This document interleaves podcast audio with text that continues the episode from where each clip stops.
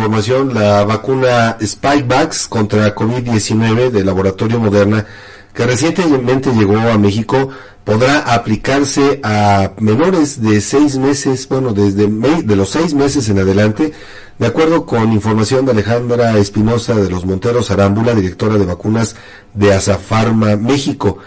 Espinosa precisó que en caso de suministrarse a menores de 12 años, la aplicación deberá realizarse bajo supervisión médica. Por ello, esta presentación multidosis solo estará disponible en hospitales, centros de vacunación y consultorios, mas no en farmacias.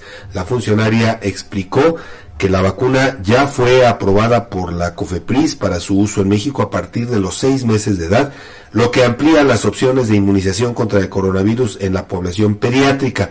Se espera que la llegada de Spikevax ayude a acelerar la inoculación de niños y complemente el Plan Nacional de Vacunación contra COVID-19, dijo esta funcionaria. También hizo un llamado a madres y padres para acudir a los módulos correspondientes cuando toque refuerzo y proteger así la salud de sus hijos contra este virus, Fabián.